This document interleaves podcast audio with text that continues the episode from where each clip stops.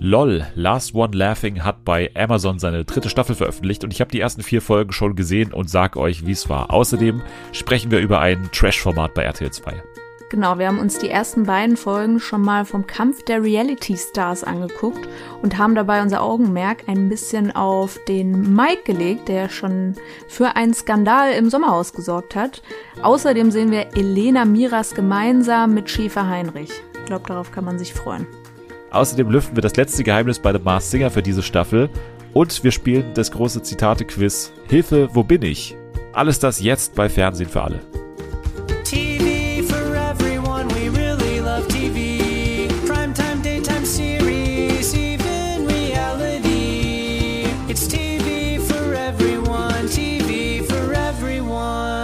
Hallo und Grüß Gott miteinander, sagt man hier in Bayern. Und vor allem nach der letzten Woche, nach der Passion, sind wir immer noch so ein bisschen im christlichen Spirit gefangen. Ich weiß nicht, ob es nur mir so geht oder ob sie auch noch so ein bisschen äh, spirituell drauf ist. Hier ist Jana.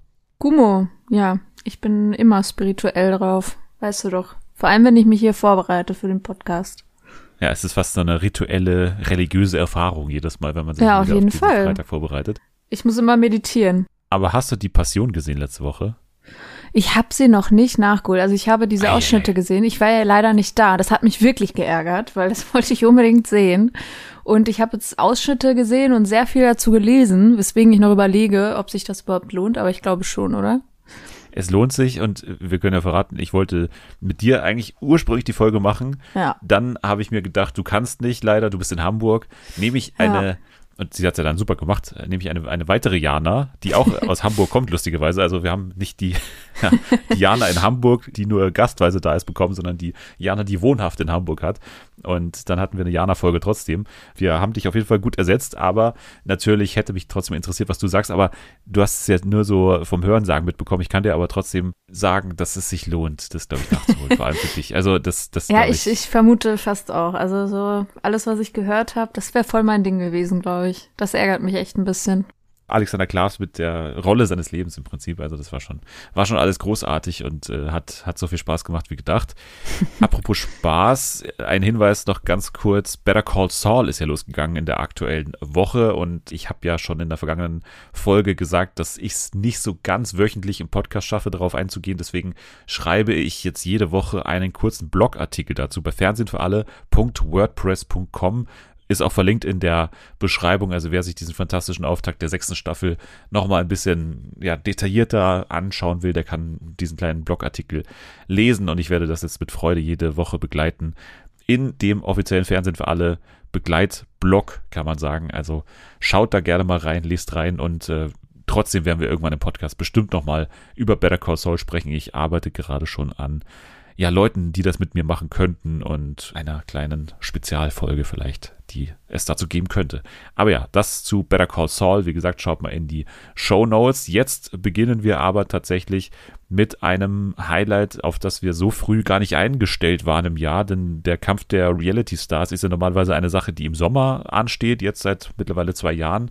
Und deswegen waren wir sehr überrascht, als wir dann schon erstens davon gehört haben im Januar, dass der Cast jetzt gerade schon in Thailand angekommen ist und dort schon dreht. Ich glaube, wir beide waren es ja auch, die den Cast durchgegangen sind damals und waren schon relativ angetan. Aber dann kam ja auch schon die Ankündigung, dass es schon im April losgeht mit der Staffel und das hat uns dann schon relativ überrascht. Aber ich würde mal sagen, wir haben uns jetzt nicht geärgert, dass der Kampf der Reality Stars so früh jetzt schon ansteht, denn wir haben uns, wie gesagt, gefreut auf das TeilnehmerInnenfeld und auch auf die Show, weil die Show ist ja das hat sich vor allem jetzt im vergangenen Jahr so ein bisschen ausgearbeitet, eher so eine, so eine Meta-Veranstaltung irgendwie. Also so eine Show, in der es quasi um Reality-Shows und Reality-Stars und das ganze Geschäft an sich geht.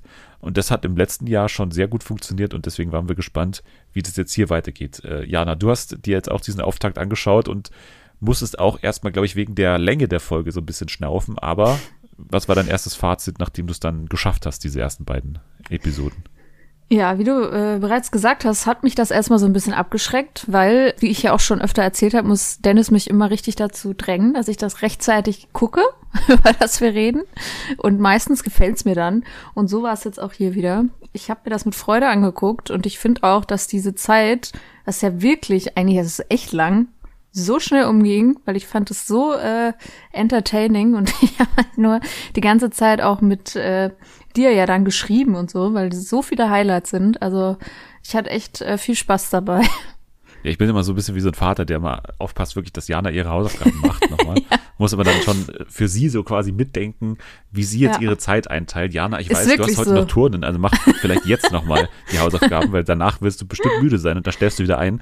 Also so, so ein bisschen komme ich mir immer vor bei dir. Ja. Aber du schaffst es ja dann doch immer und äh, ja, ich bin froh, dass du jetzt diese Sache hier geschaut hast, weil es ja eigentlich schon wirklich auf dich auch zugeschnitten ist, dieses Format Ja. und vor allem das Teilnehmerinnenfeld, also gleich die ersten beiden, die jetzt hier den Strand äh, von Thailand betreten, sind ja Elena Miras und natürlich Schäfer Heinrich, was natürlich schon mal das geilste Pairing ever ist, die Ja. man hier aufeinander loslassen kann, weil weiter auseinander kannst du fast gar nicht sein. Aber ich glaube, das hat schon Spaß gemacht, ne? Also wie die da Voll. aufeinandertreffen und, und irgendwie miteinander interagieren müssen, weil so schnell kam die nächste Person dann auch nicht anscheinend. Nee, und vor allem war mir Elena zum ersten Mal echt so sympathisch, als sie mit Schäfer Heinrich gesprochen hat oder interagiert hat, als die beiden da noch alleine waren. Ich fand das so witzig, die beiden, weil die, die halt eben so unterschiedlich sind, aber irgendwie beide so total äh, lieb zueinander auch waren. Und das hat mir echt gut gefallen. Ja, also ich finde, dass Schäfer Heinrich natürlich ein Glücksfall ist, sowohl für die Show als auch für alle TeilnehmerInnen da drin, weil Mhm. eigentlich in der Interaktion mit ihm kannst du ja gar keine Fehler machen oder du kannst gar nicht unsympathisch wirken, wenn du diesem, Ah, ja, ein Älteren- Like schon. ja, ja, aber, aber er versucht es ja auch, das ist ja sein, sein Spiel Ja. jetzt, dieser ersten Folgen quasi, dass er ja sich versucht an ihm, an dem Schäfer so nach oben zu ziehen, so ja, Sachen Sympathie Fassade und so. bröckelt ein bisschen, aber er versucht es noch, ja. Ich bin mal gespannt, wie lange. Deswegen finde ich, ist es einfach so dankbar für alle Leute, weil Schäfer Heinrich halt so ein super offener und, und, und lustiger und, und so ein easy-going Typ ist, dass man da eigentlich gar keine Fehler machen kann, als sympathisch mit ihm zusammenzuwirken. Außer du bist vegan. außer du bist, genau, Spaß. dann, Dann hört der Spaß auf und dann mag er dich auch nicht. Das ist zu viel. Auf jeden Fall. Aber Elena macht's hier schon mal richtig. Sie ja, geht auf ihn ein wie so ein, wie so ein Väterchen, dem man so ein bisschen ja, anleiten muss, wie das alles hier so funktioniert, weil man muss ja schon sagen, er hat jetzt ewig auch kein Reality-Format, glaube ich, mehr gemacht. Also ich weiß gar nicht, ob er insgesamt so viele gemacht hat. Also er hat natürlich damals Bauer sucht Frau gemacht, dann war er so ein bisschen Ballermann, glaube ich, auch äh, aktiv, weil er ja seinen Song hatte, oh, oh, so und so, bei uns Stefan ist das so. aber, aber ansonsten war er ja, und das ist ja das große Wunder, ähnlich wie Narumol im vergangenen Jahr, eigentlich raus aus diesem ganzen Game. Und das ist ja die Frage, warum eigentlich? Also scheinbar hat er ja furchtbar Bock auf dieses Format. Das merkt man ja quasi die ganze Zeit. Voll, ja, das finde ich auch so niedlich irgendwie. Aber warum ist er dann so lange jetzt von der Bildfläche verschwunden? Also man muss sich doch die Finger lecken. Wenn ich jetzt zum Beispiel an Promi Big Brother denke, die haben ja auch immer mal wieder so Bauern äh, von Bauer sucht Frau jetzt eben drin. Aber warum fragst du dann nicht hier den, den Primus? Also warum fragst du nicht Schäfer fucking Heinrich? Also äh, es ist wirklich ein Ja. Wunder irgendwie. Ja, frage ich mich halt auch, ob er entweder abgesagt hatte, warum auch immer, eine Zeit lang vielleicht, irgendwie keinen Bock hatte, aber ebenso wirkt es halt nicht. Deswegen ist das echt irgendwie ein Rätsel. Aber umso besser, dass er jetzt da ist. Auf jeden Fall, auf jeden Fall. Und äh, ja, Elena, muss man ja sagen, du magst sie nicht nur nicht aufgrund der ganzen Reality-Shows, in denen sie schon ihr Unwesen da getrieben hat, sondern auch, weil du ihr ja, glaube ich, immer noch bei Instagram folgst. oder? oder bist ich, du mittlerweile? ich bin, ich bin ja entfolgt, ich glaube so Ah, ja. vor einem Jahr oder so, weil dann ist mir so viel, die, die hat mich so genervt, dann bin ich ihr entfolgt und jetzt bin ich wieder so ein bisschen, ich habe mir gedacht, ich gehe jetzt wieder von null, ähm, gehe ich das an. Also ich gucke jetzt nur noch die Reality-Formate mit ihr, weil da finde ich sie manchmal sogar recht witzig, wenn es nicht gerade too much wird, was auch mal ganz schnell umschlagen kann. Aber an sich äh, habe ich ihr jetzt erstmal eine Chance gegeben. das Format packt sie jetzt total in diese Rolle der Reality Queen. Ne? Also Ja. wie schon in der vergangenen Staffel bei Claudia Obert oder auch bei Kader Loth war das ja auch schon so, dass man die da in so Watte packt und so ein bisschen als, ja, die, die hat schon alles gesehen, die ist ja unsere absolute Expertin. Und das ist ja auch wahrscheinlich so, ne? Also die hat ja unfassbar viele Formate mittlerweile gemacht. Sommerhaus, Love Island, äh, Reality Shore natürlich. Just Tattoo, was übrigens auch, was sie erwähnt hat, ne? was ich lustig fand, was schon jeder wieder vergessen hat, dass Ja. es diese Tattoo-Show mal gab. Die hatten wir doch auch, hatten wir die nicht sogar besprochen? Haben wir Weiß gar besprochen, genau. Ich, ich Ja. kann mich noch äh, ein bisschen erinnern an so Sachen, die da passiert sind. Zum Beispiel das Tattoo, was Jade bekommen hat, glaube ich. Das war auch gut eigentlich. Ja. Ja, komischerweise gab es davon keine zweite Staffel. Auf jeden Fall gibt es jetzt hier beim Kampf der Reality Stars die dritte Staffel mit Elena Miras in der Hauptrolle fast schon. Und Schäfer Heinrich, der sie jetzt hier zur Seite gestellt bekommt. Es geht dann aber weiter mit der Ankunft einer vergessenen Person im Reality-Game, und zwar Nina Christine. Kanntest du die mal oder hast du die irgendwann mal gesehen? Das weiß ich. Also ich habe überlegt, die kam mir bekannt vor, aber bewusst auf jeden Fall nicht. Ja, Nina Christine ist halt wirklich eins von diesen It-Girls, die so in den Nullerjahren so ständig bei TAF und so begleitet wurden. Also Mhm. daher kannte ich sie, glaube ich, ursprünglich. Also ich weiß nicht, ob sie auch mal bei den Amma Girls dabei war, aber da ordne ich sie so ein in dem Bereich irgendwie. TAF äh, macht den großen It-Girl-Check oder so oder bei Frühstücksfernsehen oder so. Ja. Dann war sie eben auch bei Promi Big Brother dabei. Da hätte man sie dann vielleicht äh, einer breiteren Öffentlichkeit äh, bekannter machen können. Ist anscheinend nicht passiert. Die deutsche Paris Hilton kennt man nur in Fachkreisen der Reality. Jetzt ist sie aber wieder da, nachdem sie, wie sie da erzählt hat, einige äh, verlorene Jahre in Katar hatte mit ihrem Mann. Jetzt ist sie wieder zurück in Deutschland und ready to get back into reality, würde ich sagen. Und sie macht's ganz ordentlich, hat jetzt aber nicht diese eigene Farbe irgendwie, die sie da reinbringt. So kann man das nicht sagen. Ich finde die sogar eher ein bisschen zurückhaltend irgendwie. Also die wirkt eher sogar ein bisschen, bis jetzt zumindest, schüchterner. Ja, ich weiß nicht, ob schüchtern ist. Sie hat halt einfach jetzt nichts, was sie so auszeichnet. Sie hängt da so ein bisschen an Tessa dran, zu der wir dann auch gleich kommen. Sie ist ja mit ihr zusammen durch, äh, durch die Sahara marschiert für Pro7 damals. Mit den Reality Queens auf Safari war sie. Und das ist dann irgendwie so ihre Kontaktperson, unter der sie aber dann auch irgendwie so zu versinken droht, fast schon die ganze Zeit. Also sie ist dann Ja. nicht so facettenreich wie, wie Tessa oder hat, bietet jetzt so viel Konfliktpotenzial wie sie. Also Nee, finde ich auch nicht. gerät da so ein bisschen ins Hintertreffen. Dann danach einer, der auf jeden Fall bisher fast der auffälligste Player ist in dieser Staffel, Jan Like kommt an, den Elena gleich mal nicht gerne hat oder den sie jetzt nicht gerne hier empfängt. Sie verwechselt ihn erst mit Yassi, der dann erst später kommt. Was auch schön war, die Bauchbitte, die dann kam hier. Wollte nicht den Asi von Berlin Tag und Nacht, sondern den von Temptation Island. Ey, allgemein diese Bauchbinden fand ich, fand ich so gut, ey, wirklich. Jede einzelne habe ich mir durchklären, musste immer schmunzeln. Also wer das war, Chapeau, fand ich echt sehr lustig. Ja, ich finde sie nur ein bisschen inflationär. Also sie sind teilweise wirklich super schnell eingeblendet und wirklich fast bei jedem einzelnen O-Ton gibt es eine Bauchbinde.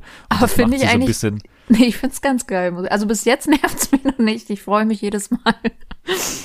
Ich finde, auf manche hätte man irgendwie verzichten können. So manche Tweets hätte ich zum Beispiel nicht abgeschickt, die in dieser Bauchbinde standen. Also so deswegen. Aber naja. Naja. Ja, Jan Like äh, kommt auf jeden Fall an und will natürlich erstmal nicht mit seiner ganzen Instagram und seiner ganzen ja, Social Media Präsenz. Ich glaube, der ist ja einer der großen Facebooker immer noch dieses Landes. Damit will er nicht mehr so in Verbindung gebracht werden, weil er ja da immer sehr rumpöbelt und so, sondern er will vor allem als äh, DJ, Producer und für sein Modelabel hier erkannt werden. Ich bin ein Rockstar, hat er gleich zu Beginn gesagt, dann wird auch später nochmal diese ja, große Beichte aus seiner Vergangenheit irgendwie erzählen, hatte Depressionen und Ängste, aber er fühlt sich mittlerweile stabil, hat auch finanzielle Schwierigkeiten, was natürlich dann auch die Teilnahme an dem Format erklärt. Und was bei ihm ja so interessant ist, ist, dass er ja eigentlich eher aus der Beobachtung kommt. Also er beobachtet ja eigentlich vor allem InfluencerInnen, glaube ich, mittlerweile. Also ich glaube, das ist so seine Hauptaufgabe bei Social Media, dass er ähnlich wie Oliver Pocher ständig auf irgendwelchen InfluencerInnen rumhackt und so. Und deswegen glaubt er, er hat dieses ganze Reality-Game auch von dieser Seite irgendwie anzugehen. Also, dass er eher weniger ein Teilnehmer ist, als jetzt einer, der irgendwie ständig hier seinen Senf dazugeben muss. Und das beobachtet Der man ja fühlt auch. sich aber auch zu gut, glaube ich. Also er fühlt sich zu wenig trashy, um da, da mitzuspielen. Das ist die Ursache, genau. Also er, er fühlt sich nicht Teil dieses Trash-Games und versucht dann im Format so, und das merkt man ja auch eben an den ganzen Konflikten, die, zu denen wir jetzt kommen, dass er ständig versucht, so das Format an sich zu hinterfragen und zu umgehen und so und die Spiele nicht mitzuspielen, sondern immer alles so zu unterwandern und irgendwie, ja, sich mehr als, als Producer da vor Ort zu sehen, der irgendwie alles verstanden hat, wie jetzt hier alles funktioniert, so ein bisschen andere Mangold, Sommerhausmäßig und weniger aus, aus KandidatInnen-Sicht äh, da reingeht, sondern alles versteht, vermeintlich und dann natürlich super viel Fläche bietet, um ihn hier richtig zu hassen, finde ich, in den ersten Folgen. Ja, vor allem, ich glaube, er dachte halt wirklich, dass die mitziehen. Aber er- es ist halt einfach nur mega cringy, weil, er sagt dann sowas, was er nicht machen möchte. Und die anderen sind dann so, hä?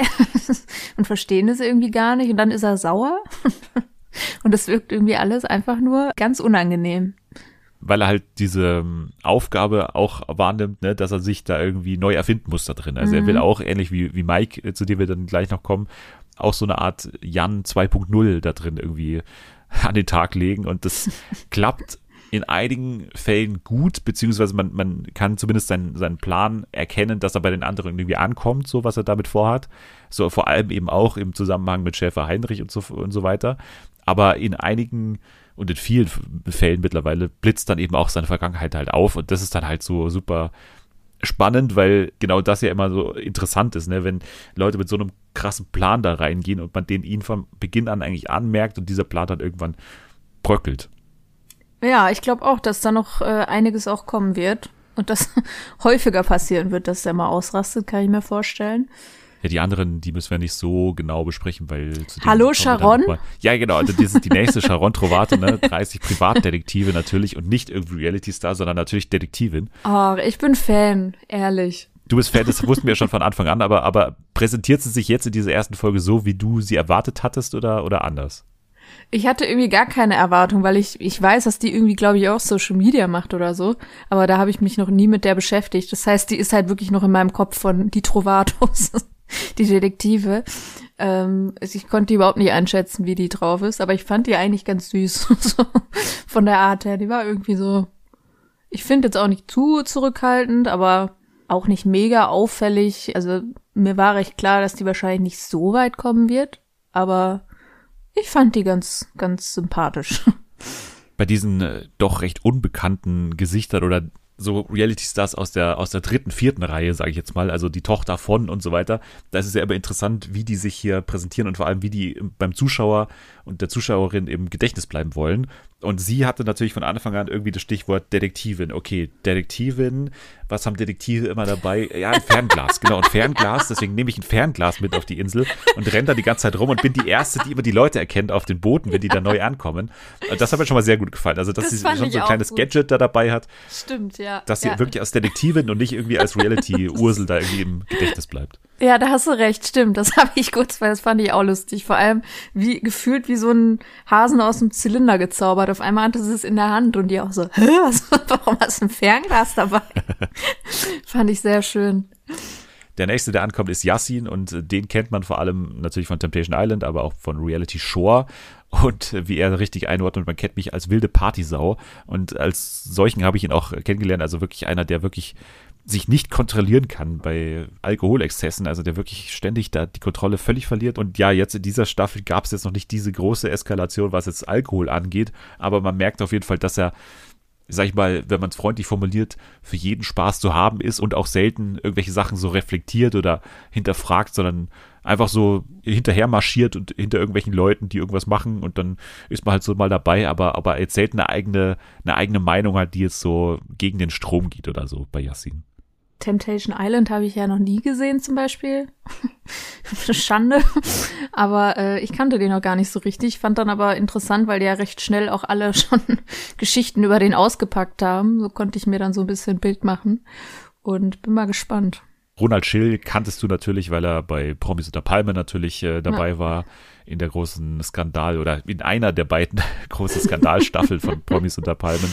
War natürlich auch bei Promi Big Brother dabei und ist jetzt zum ersten Mal in einem RTL-Format, wenn ich mich nicht äh, täusche. Also sonst war er immer bei Sat1 eingesetzt, aber jetzt macht er hier mit und er stellt sich natürlich hier so vor, wie man ihn kennt, so als Richter gnadenlos und so weiter.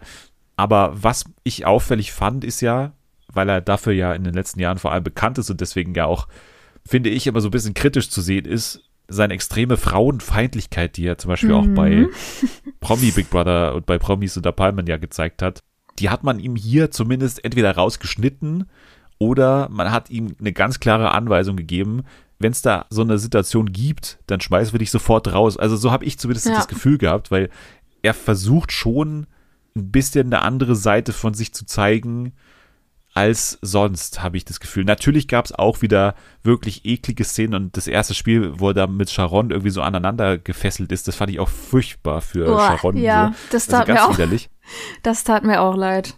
Aber so was an Kommentaren da ist, da, da gibt es natürlich Es was, geht, ja. klar. Aber es ist noch nicht die Nummer, die wir bei Promis unter Palmen erlebt haben. Ich finde auch, auf jeden Fall. Also ja, wie du sagst, natürlich ist es immer noch sehr grenzwertig, aber anders. Also es, er sagt es nicht mehr ganz so frei raus oder wie du sagst, es wurde rausgeschnitten. Dann kam Tessa Bergmeier von GNTM, die wir natürlich auch noch kennen und die sich ja auch, wie gesagt, schon mit äh, Nina Christine irgendwie bekannt gemacht hat in einem anderen Format. Sie ist genau wie Heinrich natürlich so eine Kandidatin, die wir halt aus Urzeiten kennen. Also sie war ja schon auf der Alm, glaube ich, vor, vor acht oder zehn Jahren mittlerweile. Jetzt ist sie zurück und auch bei ihr fragt man sich, warum eigentlich so lange sie nicht mehr auf der Bildfläche da war.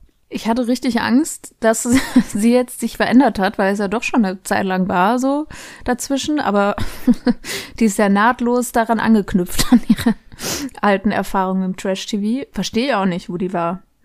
Aber findest du sie jetzt komplett unsympathisch oder magst du sie eigentlich trotzdem noch ganz gut leiden, obwohl sie natürlich ständig überall Stress reinbringt? Ja, es ist ähm, zwiegespalten. In manchen Sachen verstehe ich sie halt wirklich. Zum Beispiel, sie sitzt da und sie ist vegan und muss sich dann die ganze Zeit irgendwelchen Fragen stellen, wo du genau, natürlich sind die unterschwellig ähm, negativ gemeint. Und dann sagen sie, wir fragen doch nur, wir fragen doch nur. Und da würde ich auch ausflippen schon mal da angefangen und dann am nächsten Tag essen die ihre veganen Nuggets, würde ich auch sagen, Ey, ganz ehrlich, die machen die die ganze Zeit runter dafür, so durch die Blume. Und dann essen die ihr Essen da auch noch weg. Da kann ich's verstehen, da wäre ich, glaube ich, auch so ein bisschen ausgerastet. Auf der anderen Seite ist natürlich, also ich finde, manchmal sagt halt Elena wirklich nichts. also die provoziert schon auch viel, aber manchmal sagt sie was Normales und die flippt wirklich sofort aus. Zum Beispiel wie mit dem vorm Kochen Hände waschen wegen dem Rauchen. Habe ich jetzt als nicht so schlimm empfunden. Da ist ja zum Beispiel auch direkt die Decke irgendwie gegangen. Es ist noch zwiegespalten, aber ich mag sie als Trash-Kandidatin schon mal äh, sehr gut leiden, auf jeden Fall. Ja, es ist super schwierig, weil sie natürlich äh, total viel Angriffsfläche bietet, einfach aufgrund ihrer Art, weil die ist natürlich schon, da hat da vermutlich auch ein bisschen Jan recht, als er da sie mal so konfrontiert, gleich in der ersten Folge, ne, als er ihr dann sagt, ja, du fühlst dich ständig angegriffen und es ist ja auch so, aber mhm. ganz ehrlich, wenn ich die Vergangenheit von Tessa hätte, und die hat ja auch viel abbekommen natürlich durch ihre ganzen Auftritte, natürlich auch irgendwo selbst verschuldet, aber trotzdem hat sie viel abbekommen und deswegen kann man gewissermaßen auch verstehen, warum sie erstmal jetzt so ist, also warum sie psychisch ja. einfach so drauf ist, wie sie hier gerade drauf ist. Und dann bietet sie natürlich auch noch, das sollte eigentlich keine Angriffsfläche sein, aber durch ihren veganen Lebensstil und so weiter natürlich auch noch ja. eine gewisse Diskussionsgrundlage erstmal, sie ist natürlich auch schon Hardlinerin und, und lässt ständig raushängen, so, ihr isst Tiere und so und, und ist da wirklich auch strikt, was das angeht. Und, und Aber findest du, dass sie das raushängt? Weil ich fand eben nicht. Ich fand, dass es halt erst die solche Sachen gesagt hat, als die 50 Mal danach gefragt wurde. Ja, ich bin auch nicht ganz sicher, ob wir da alles gesehen haben. Also von das den anderen klar. wird sie immer mal wieder so gesagt, als würde die ständig diese Nummer fahren, ne? mit ihr ist Tiere und so und würde da ständig so eine Predigt halten. Das kann natürlich Wir sehen sein. natürlich nicht so viel davon, aber das ein oder andere Mal sehen wir es dann doch. Zum Beispiel, wenn es einfach, da geht es gar nicht um veganen ne, Lebensstil oder sowas, sondern die öffnen einfach nur den Kühlschrank und sieht da irgendwie diese Shrimps liegen und sagt dann, so, hier sind eure Tiere, die ihr essen könnt und so. Also. Hast du auch wiederum, ja, stimmt diese Szenen sind, wo es nicht unbedingt nötig wäre, so ständig auch dieses, dieses Fleischesser-Hass-Ding so raushängen zu lassen. Aber natürlich hat sie mit dem meisten, was sie sagt, einfach recht, beziehungsweise man muss gar nicht sich so an ihr, an ihr stoßen, aber dass dann einer wie Schäfer Heinrich, dem ich jetzt auch noch mal irgendwie zugestehe, dass er da natürlich aus einer komplett anderen Lebenswelt kommt als es Tessa, der irgendwie 30, 40 Jahre älter ist, aber trotzdem ne, muss es dann auch nicht sein, dass eben solche Leute, die es eigentlich besser wissen müssen, also zum Beispiel eben ein Jan Like, dass der dann eben auch immer diese Diskussion so sucht mit ihr, ne? diese Fleischesser-Diskussion. Ja, definitiv. Also ich fand es dann auch zum Beispiel, wie er dann im Interview so redet, ja, meine Schafe, die sind ja auch nur zum Essen da. Aber klar, wenn dann so der Wagen kommt, die abholt, das war schon auch traurig. Was ist jetzt die Aussage davon? Stimmt da jetzt die Aussage, zu, Die Aussage ist wahrscheinlich, wenn kein Fleisch gegessen wird, würde die Welt zusammenbrechen, hat er auch einmal an einer Stelle gesagt. Also das ist schon die, die andere Extremposition da natürlich. Ja. Die Bauernwelt würde zusammenbringen, das stimmt schon. Ja, das auf jeden Fall. Seine Welt halt wahrscheinlich. So, nachdem dann alle angekommen sind, kommt dann auch noch ein, ein technisches Gerät an, und zwar ein iPad, auf dem eine Frau zugeschaltet ist aus einem Hotel in Thailand, und zwar Iris Klein, die, wie wir ja wissen, Corona hatte. Das war ja während das Dschungelcamp auch lief. Das heißt, äh, da war ja sowohl Lukas Cordalis dann Corona-mäßig raus, als auch Iris Klein.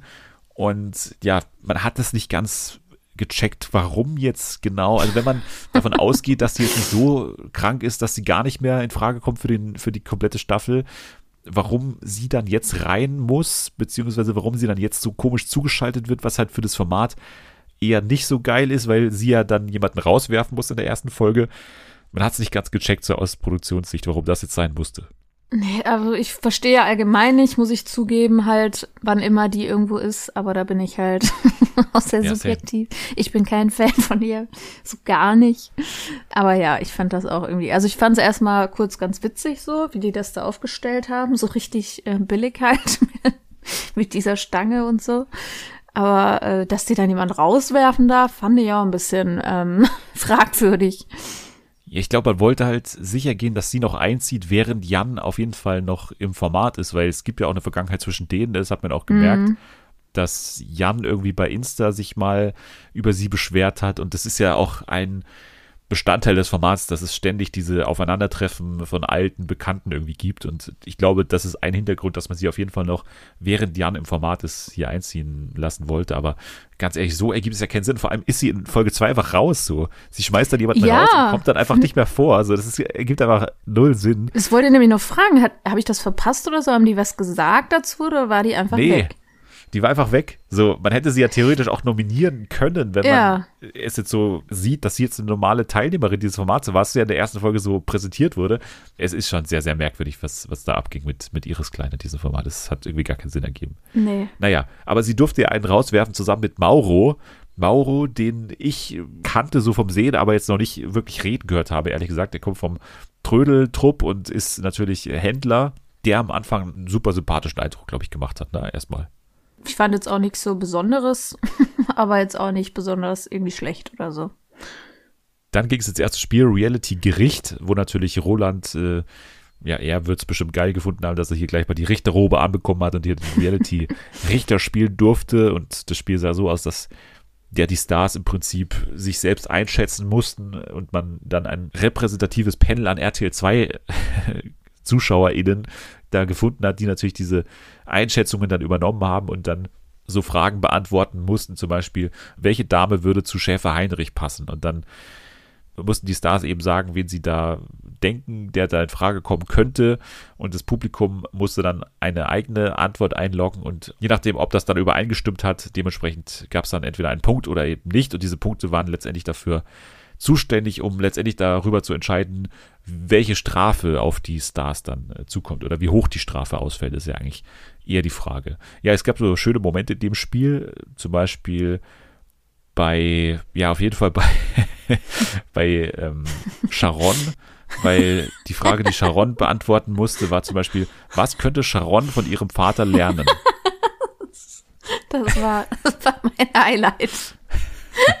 Er war natürlich, was hat sie äh, eingeloggt, glaube ich, irgendwie nichts, glaube ich, oder? Ich glaube, sie hat, glaube ich, nichts eingeloggt, ja. weil natürlich sie schon alles weiß und so und der hat ihr Ja. natürlich schon alles beigebracht. Und dann kamen so die ersten Antworten vom Publikum, weil das immer nach so von unten aufsteigend ging und es war so alles ganz harmlos irgendwie. Und dann einfach so aus dem Nichts, die Antwort, die oben stand, war einfach abzocken. Was könnte dein Vater ihr beibringen? Und auf einmal sie so komplett aus allen Wolken gefallen. Ja, so. das war doch, das, das war noch dann das Witzigste, wie sie dann noch reagiert hat. Und dann auch noch Ja, ja. Elena und so. Also das ist ja wohl so richtig asozial. Das war wirklich so random. Das war richtig schön. Auch bei Jan Like, ne, was ist dein größtes Talent? Und so, dann kam es jetzt mal, ja, auflegen oder irgendwie, was könnte es sein? Und dann am Ende kam natürlich raus, ja, rumpöbeln. Das ist einfach das größte Talent von Jan Like. Also das war echt ein richtig cooles Spiel. Das hat mir richtig gut gefallen. Äh, Chapeau an die ZuschauerInnen, die da abgestimmt haben. echt toll. Ich fand auch Elenas fand ich auch gut. Ja, auch das sehr schön aufsteigend, ne? Also, was könnte man sich vorstellen, was man in der Freizeit mit Elena Miras gerne machen würde? Dann kamen natürlich so die ersten Kommentare, ja, Sex natürlich. Auch Ronald hat hier schon den ersten Spruch gebracht, der natürlich richtig widerlich war. Aber das Publikum hat gesagt, aufsteigend, erstmal shoppen, Sauna, okay. Und dann aber ganz oben die Nummer eins Antwort war natürlich, was könnte ich mir mit Elena Miras in der Freizeit vorstellen? Nichts. Und das war auch richtig, richtig geil. Wie sie dann auch richtig sauer war. Ganz ehrlich, so eine Scheiße. Ja. Euer Interview könnte ich jetzt in den Arsch schieben. Erstmal hat natürlich sofort das Interview verweigert und so. Ja, das, war, echt- schon, Das war ein schönes Spiel. war sehr schön, ja. Ja, dann kam natürlich raus, welche Strafe jetzt auf die Stars zukommt und das war eine sehr lustige Strafe. Das war ja in den vergangenen Staffeln eben auch schon so, dass diese Strafen immer eigentlich ziemlich geil sind. Also es gab ja schon mal die Blur-Strafe für Luna zum Beispiel, als ihr Gesicht einfach eine Folge lang geblurrt wurde und lauter solche Sachen. Und hier hat man die kreative Art und Weise gefunden, die Stars zu bestrafen, indem man sie mit acht Leuten aufs Klo geschickt hat. Also es mussten quasi immer acht Leute mitkommen, wenn eine Person aufs Klo musste. Und das hat dann natürlich äh, zu schönen Szenen geführt, als zum Beispiel Yassin aufs Klo musste dann erstmal so alle zusammentrommeln musste. Ich muss super dringend aufs Klo, kommen alle zusammen, ich brauche jetzt unbedingt noch jemanden. Aber danach hat man dann auch irgendwann die Strafe beendet und ja, ja es hat auf jeden Fall den äh, gewünschten Effekt, glaube ich, glaube ich, erzielt. Dann kam natürlich das Safety-Spiel, denn es ist ja auch so, dass man sich immer saven kann quasi, also für die Nominierung. Im Spiel Germany's Next Flop Model konnte man sich dann hier also sichern und ähm, man bekam hier immer einen Partner oder eine Partnerin zur Seite gestellt, beziehungsweise an den Bauch geschnallt, mehr oder weniger, und man musste dann so ein Seil aufwickeln. Das ist schwer zu erklären, aber wenn ihr es gesehen habt, wisst ihr, was wir meinen. Es war dann so, dass Jan und Heinrich natürlich hier ein Team waren, dann natürlich auch äh, Elena und Tessa die äh, ja beide auch nicht so ganz gut miteinander auskommen, wie gesagt, und auch hier ständig in Diskussion geraten sind aufgrund des Gewichts. Ne? Also äh, Tessa hat sich mehrfach auch so ganz unglücklich, muss man sagen, geäußert, irgendwie, ja, also du bist ja auch wesentlich schwerer als ich und so. Und das hat natürlich dann Elena immer weiter. Ja, also sie provoziert dann auch schon. Ne? Also es kann mir auch keiner erzählen, dass sie das nicht irgendwie gecheckt hat, was sie damit irgendwie auslöst. Diese Art von Tessa, die ist auch so super provokativ immer, dass sie ja eigentlich nie sauer ist auf die Leute, beziehungsweise sie sagt ja immer, ja, also eigentlich mache ich dich ganz gerne so und eigentlich habe ich jetzt kein Problem mit dir. Und Wie Elena so, meinte, ich glaube, wir sind uns gegenseitig dann einfach egal. Du bist mir egal und ähm, ich dir, oder? Nee, du bist mir nicht egal. Ja. Okay. das ist schon auch immer so richtig provokativ. Also wenn man merkt, man kommt mit einer Person nicht, nicht aus und, und die Gegenseite sagt dann aber immer, nö, eigentlich habe ich gar kein Problem mit dir, dann ist es schon immer sehr, sehr nervig, finde ich. Das stimmt. Am Ende konnten dann sogar Heinrich und Jan das Spiel für sich entscheiden, waren dementsprechend auch gesaved, beziehungsweise nur einer der beiden war gesaved. Das war dann sozusagen Teil 2 des Plans von Jan, der natürlich wusste, ey, ganz ehrlich, kein Mensch wird Heinrich nominieren. Es ist völlig egal, ob der jetzt diese Sicherheit hat oder nicht. Aber ich gebe sie ihm mal, weil ich da natürlich auch der große Samariter hier drin bin, der St. Martin für dieses Format und meinen Mantel der Sicherheit teile mit Heinrich in dem Fall es trifft schon ein bisschen zu, dass er natürlich weiß, wie der Hase läuft in diesen Formaten, obwohl er jetzt in diesen Trash-Formaten jetzt noch nicht so oft stattgefunden hat, aber er wirkt auf jeden Fall so, als wüsste er schon, was man in welchen Situationen am besten macht, mhm. um draußen gut anzukommen und vor allem im Haus gut anzukommen. Also es klappt ja wirklich ganz gut. Naja, es ist schon sehr durchschaubar für uns irgendwie diese Taktik. Auf jeden Fall. Also ich glaube, entweder du bist von dir aus so ein netter Typ, und bist es halt dann einfach so wie Schäfer Heinrich oder du brauchst halt echt eine richtig durchdachte Taktik, wenn du es nicht bist, so wie Jan. Aber ich finde sie halt eben nicht richtig gut durchdacht, weil es halt sofort auffällt. Ich finde es jetzt schade, dass das Format es nicht so stark aufdeckt, das Ganze. Also ja. sie spielen da sogar das Spiel mit und nennen das dann auch Bromance und so weiter und befragen die dann auch zu ihrer Bromance dann auch in diesem Sprechzimmer. Also ich finde, da hätte man ein bisschen mehr entlarvend auch, auch sein können, ruhig. Das stimmt, ja. Aber vielleicht kommt das ja auch noch alles.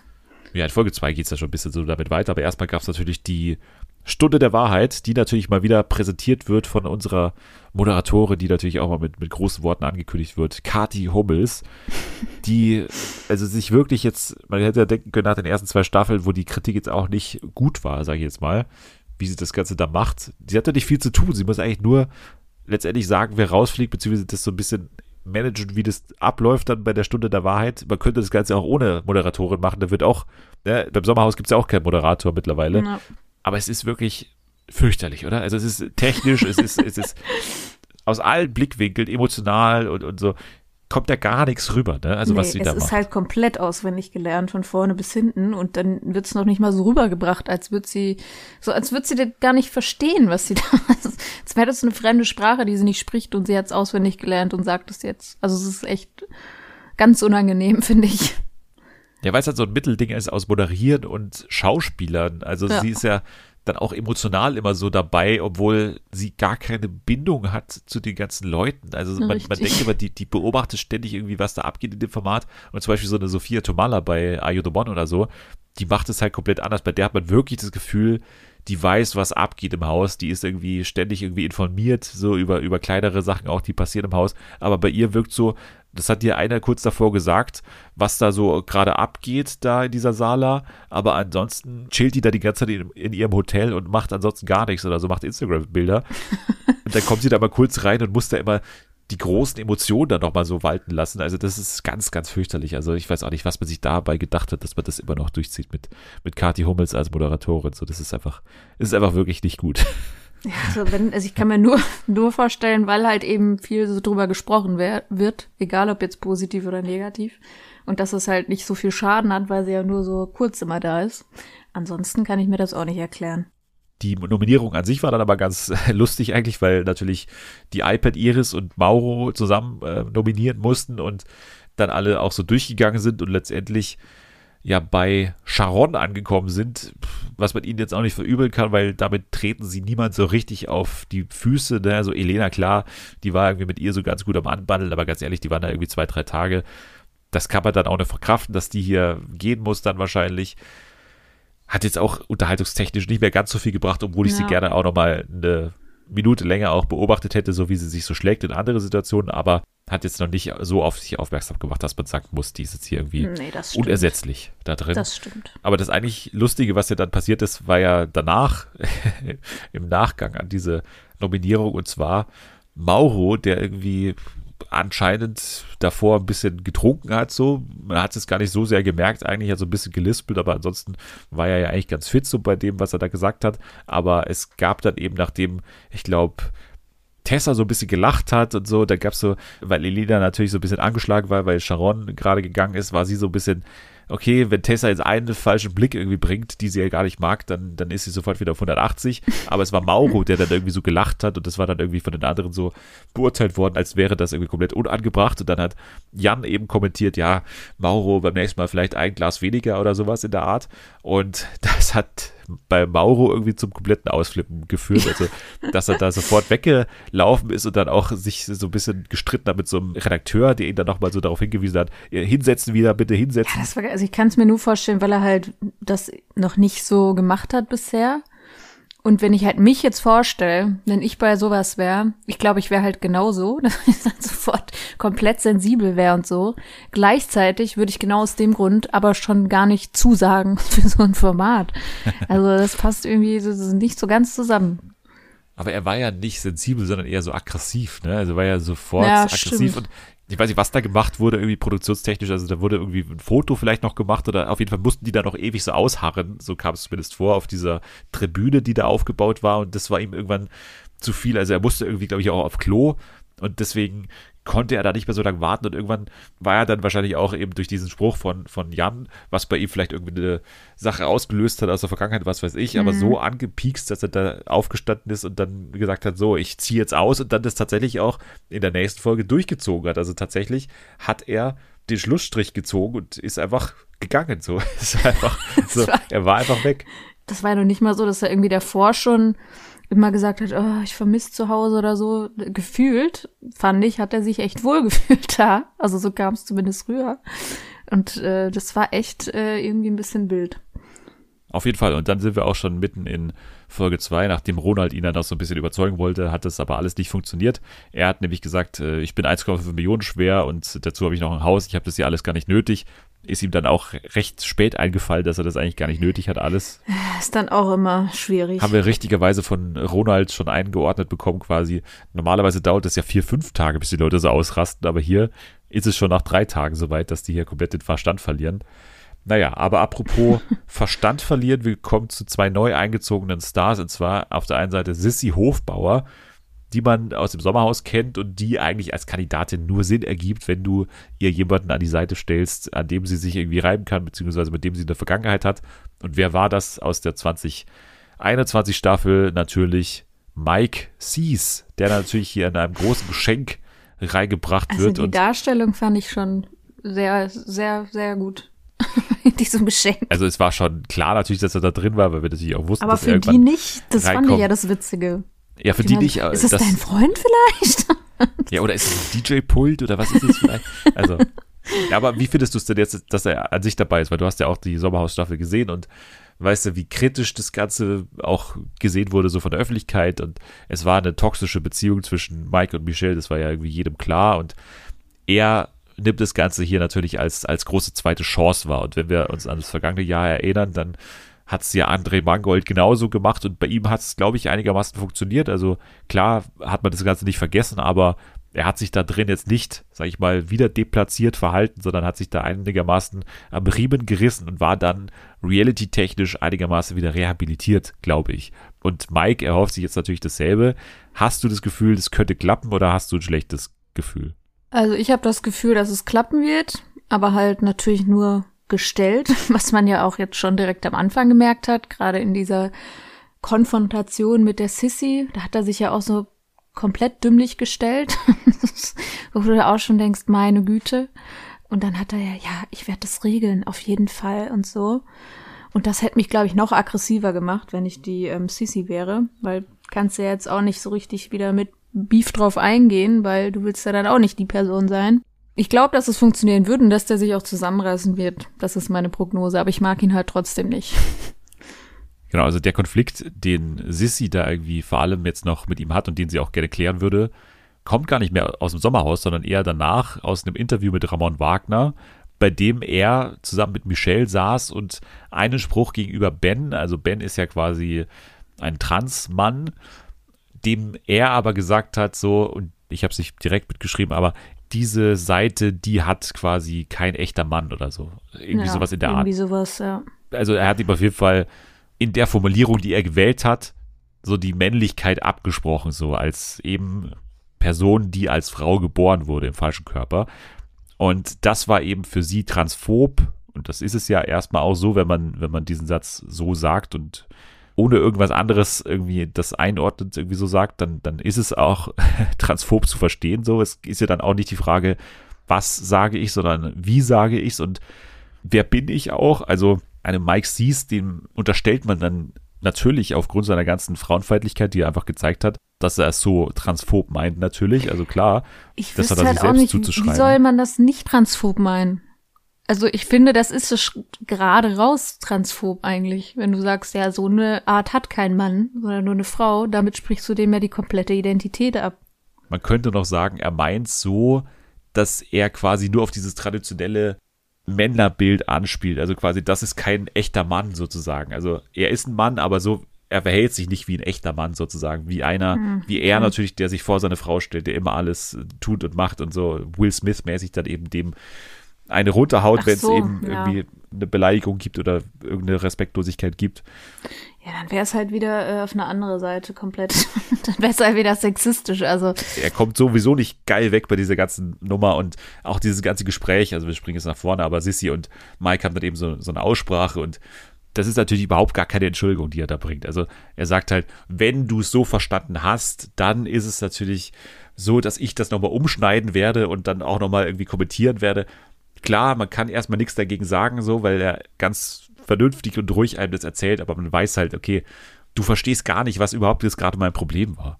Und das merken sie auch. Und dadurch tut's mir fast ein bisschen äh, leid, weil was willst du in der Situation? Da ist einem ja sogar manchmal, glaube ich, lieber, wenn die andere Person einen offen nicht versteht und man dann mit der Person streitet, als wenn das dann so ist. Was soll man dazu noch sagen? Man weiß, die Person hat's nicht verstanden, aber du kannst jetzt auch nicht weiter drauf rumhacken. naja, schwierig.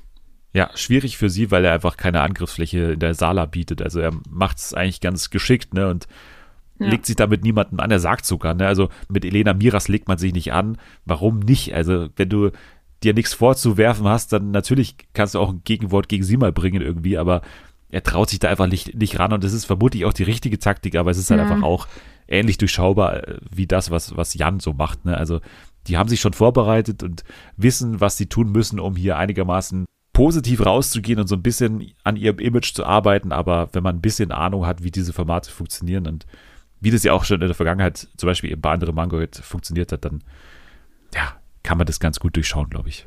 Na, Weil wir jetzt gerade bei Jan waren, wir kommen mal zu der Szene, wo man immer wieder den alten Jan rausblitzen sieht, als es da diese Strafe gibt, die die Gruppe absolvieren muss. Also es gibt so eine riesige Sanduhr, wo die immer wieder Sand nachschütten müssen. Und er will aufgrund von einer kleinen Formulierung, die in dieser Aufgabe drin stand, also als, als irgendwie drin stand, ja, ihr wollt nicht wissen, was passiert, wenn ihr das nicht macht, hat er irgendwie gesagt, ja, aber wieso nicht? Wir wollen wissen, was danach passiert. Und das hat er als Anlass genommen, um da zusammen mit seinem Team, also mit Yassin und Heinrich, in die Sprechkabine zu gehen und dann irgendwie da rumzupöbeln und zu sagen, ja, aber wir machen es nicht und wir haben keinen Bock drauf, es ist alles unter unserem Niveau und jetzt sagt uns doch, ihr habt es doch falsch formuliert, was ihr jetzt damit gemeint habt. Und es war schon sehr, sehr merkwürdig, so was, was er auf einmal da anzetteln wollte für den Streit. Ja, und der Heinrich tat mir voll leid, weil der, der wollte nicht, dass der, ähm, der Jan sauer auf ihn ist, weil ich glaube wirklich, und das glaube ich ihm echt, dass der die alle da mag und mit allen befreundet sein will. Oder denkt, er ist es auch. Aber auf der anderen Seite wollte er, der will ja aus, auf keinen Fall da irgendwie riskieren, dass er gehen muss. Und ich glaube, der hat dann sogar geweint danach, weil er so verzweifelt war. Fand ich echt süß irgendwie. Ja, es war halt total perfide, so von Jan. Ne? Also er sagt ja, glaube ich, auch wörtlich, wenn du jetzt nicht hier aufstehst und gehst jetzt, dann bin ich nicht mehr dein Freund oder so. Ja. Also wirklich, wie man es mit so einem Kind macht. Ich wollte gerade sagen, wie im Kindergarten, ehrlich. Er dachte, wie gesagt, er steht quasi über den Dingen und ist eher so eine Art Producer oder er weiß, wie der Hase läuft in der Redaktion und so. Hat er auch zu Ronald äh, gesagt. Ne? Also die malt sich hier aus, dass es hier eine geile Sache wird, aber das ist eh alles überhaupt nicht unterhaltsam, es wird eh nicht ausgestrahlt und deswegen ist das doch egal, ob wir das machen oder nicht. Das bietet hier eh keine Unterhaltungspotenzial. So als, als hätte er eine Ahnung, das hat ja auch, auch Ronald, was ich dann gut fand, ihm direkt so gesagt, als hätte er eine Ahnung, was für uns unterhaltsam ist oder was Ja. auch nicht. Er hat gar keine Ahnung davon anscheinend. Also das war schon, war schon einfach äh, eine komische Nummer. Und wenn wir dann auch zu einem anderen Spiel gehen, da gab es ja nochmal eine Sache mit ihm. Und zwar, als er dann das war ein anderes Spiel, wo es quasi darum ging, Wasser quasi aufzusammeln oder in so einem Becher zu transportieren. Und da gab es eben einen wirklichen Aneinanderprall mit Yassi, der da seinen äh, Wasserbehälter irgendwie transportiert hat. Und dann hat Jan ihm diesen Wasserbehälter so aus der Hand geschlagen, so. Hat er dann auch so kommentiert im O-Ton als, ja, das ist doch Teil des Spiels irgendwie, kann man doch irgendwie machen. Und dann hat irgendwie eine Minute später Yassin den irgendwie als ah, du bist so ein Bastard und hat noch so dabei gelacht. Also das heißt, es ist so eine Spaß, spaßeshalber so eine Beleidigung, ne? Und dann hat Jan ihn da sofort so, so komplett ernsthaft beleidigt angerempelt, also so richtig hart so einen Bodycheck verpasst einfach. Und gesagt hat, boah, lass das, nenn mich nicht äh, Bastard. Und man dachte sich so, das war so unangenehm, ne, diese Szene, weil, weil man Yep. nicht, also man hat sowohl nicht die Reaktion von Yassin verstanden, der da sofort so, oh, ja, ähm, sorry, also tut mir leid, irgendwie so komplett unterwürfig war und ihm einfach Ja. nicht gesagt, ey, was, was ist jetzt hier dein Problem? Also du hast mir gerade hier den Wasserbehälter aus der Hand geschlagen, du warst hier das Arschloch und ich habe dich jetzt hier so spaßeshalber beleidigt. Wir waren eine halbe Stunde davor noch bei dem anderen Spiel, wo wir total viel gelacht haben, ey. Ich habe doch jetzt nichts gegen dich, nur weil ich dich gerade Bastard genannt habe. Und er nimmt es so Ja. als große Majestätsbeleidigung. Also völlig irre. Ja, der hat ein riesiges Selbstbewusstsein. Der sieht sich ja wirklich, glaube ich, als einziger A-Promi da. Und wie wir gerade schon gesagt haben, in der Beobachterposition. Und ich glaube, jeder, der ansatzweise nicht seiner Meinung ist oder irgendwas sagt, der ist halt dann sofort irgendwie unten durch. Und eben in Folge 1 hat er sich ja noch zusammengerissen. und dann jetzt in Folge 2, jetzt bröckelt das schon und ich bin gespannt, äh, wie das noch so weitergeht. Und vor allem auch so geil, wie er sofort danach wahrscheinlich bemerkt hat, oh, das könnte jetzt furchtbar unsympathisch rüberkommen, wie ich den Typen gerade angerempelt habe. Jetzt muss ich das irgendwie wieder gut machen und helfe den Frauen aus irgendwelchen Gründen bei dem Spiel so. Ja. Der ist konstant nur in seinem eigenen Kopf drin, in seinem Plan, was sage ich jetzt, was mache ich jetzt, was kommt gut an, wodurch wirklich sympathisch, wodurch äh, wirklich aber jetzt wieder Größte hier und gleichzeitig will ich aber wieder sympathisch sein. Es ist irgendwie ganz, äh, ganz seltsam. Ja, oder wie es Ronald äh, einige Male gesagt hat, ganz großes Kino, ganz großes Kino. Was ja sein Signature-Sentence ist jetzt irgendwie seit Promis oder Palme, wo er das ja zum ersten Mal gesagt hat. Und jetzt macht das hier die ganze Zeit, dass er ständig hier eingeblendet wird. Ganz großes Kino, ganz großes Kino. Es gab ja noch einen neuen Kandidaten, und zwar Enrico Elia. Und das ist deswegen schon ganz witzig, weil er derjenige ist, der durch eine Bewerbung an dem Format teilnimmt. Also quasi ein Zuschauerkandidat. Das haben wir schon mal angesprochen, als wir damals den Cast durchgegangen sind. Was ich schade finde, ist, dass er halt trotzdem so eine gewisse Öffentlichkeit hat. Ne? Er ist ja, Ja, sie nennt, auch Mikro-Influencer aus Wolfsburg und hat irgendwie anscheinend auch so einen Blog oder sowas ähnliches in der Zeit, also so eine Kolumne in der Zeitung und so. Aber er ist halt schon einer, der sich natürlich in dem Reality-Game auskennt und gerne da rein würde und jetzt nicht so ein kompletter Außenseiter so. Aber hast du dich denn beworben? Nein, leider nicht, aber Weil sonst wär's bestimmt du genommen worden. Ich sag's ja, immer das, wieder. Ja, ich, ich hätte es ja furchtbar gerne gemacht, aber du bist ja natürlich auch vier Wochen komplett raus gewesen. Ne? Ich hätte das äh, Dschungelcamp verpasst im Januar. Also ich meine, Ah, das stimmt. wäre natürlich schwierig geworden. Ja, okay, verstehe ich. Ich musste ja auch immer wieder sehen, ich würde das einfach nicht so gut machen, weil ich nicht diese ernsthaften Emotionen, glaube ich, aufbringen kann. Wie zum Beispiel Enrico, der natürlich, nachdem er hier in dem einen Spiel Tessa als die Alte beleidigt, weil er ja am Boden zerstört und dachte, okay, ich habe jetzt hier komplett einen Fehltritt mir erlaubt. Diese Szenen könnte man sich von mir einfach nicht erwarten. So. Ja, aber braucht man die? Der will ja nix Trash-Dings sein. Ja, aber genau das braucht man, dass du halt emotional bist oder dass du ständig dich reflektierst da drin und ständig irgendwie Angst hast, wie du rüberkommst. So, das wäre mir, glaube ich, relativ scheißegal, wie es Tessa irgendwie mich da drin Ja, aber findet. dadurch So. bist du doch geboren, äh, um, um sowas zu machen eigentlich. Ja, auf der einen Seite schon, aber ich glaube, so, man sucht eher emotionale Typen, die das dann auch vor der Kamera, also die wirklich auch bei der ersten Situation sofort heulen, also die da wirklich mit Elena da in dieser Schaukel sitzen und dann, ah, dann ist es schon wieder so, so, als wäre die Welt zusammengebrochen, nur weil irgendwie Tessa ihn da einmal schief angeguckt hat. Vielleicht Mein soll ich Gott. mich dann bewerben. Ja, vielleicht, also ich glaube einfach dieses Emotionale, das ist schon wichtig in diesem Game. Und das, glaube ich, könnte ich nicht so aufbringen. Er ist auf jeden Fall natürlich auch intellektuell, jetzt sage ich mal mal, naiv drauf. Also er kannte zum Beispiel Barack Obama nicht, was ich schon ich relativ. sagen, also naiv drauf, das ist schon, also das habe ich wirklich noch nicht. Ich glaube sogar Joey Heintle kennt Obama. Also ja, das fand ich schon sehr grenzwertig. Ja, ich habe auch getwittert, also er kennt wahrscheinlich äh, Obama nur von Let's Dance, weil da ja, glaube ich, die Nichte von Barack Obama teilgenommen hat. Also das ist wahrscheinlich eher dann der Bezugspunkt, aber schwierig. Also wenn du Barack Obama nicht kennst, dann, dann bist du vielleicht auch beim Kampf der Reality Stars als große Versicherung oder Hoffnung für die Zukunft ganz gut aufgehoben. Also wenn das dann deine Das große, stimmt. ja, wenn das deine Versicherung ist, was du später mal machen willst, dann ist es wahrscheinlich nicht, nicht so schlecht, dass er hier da am Start ist.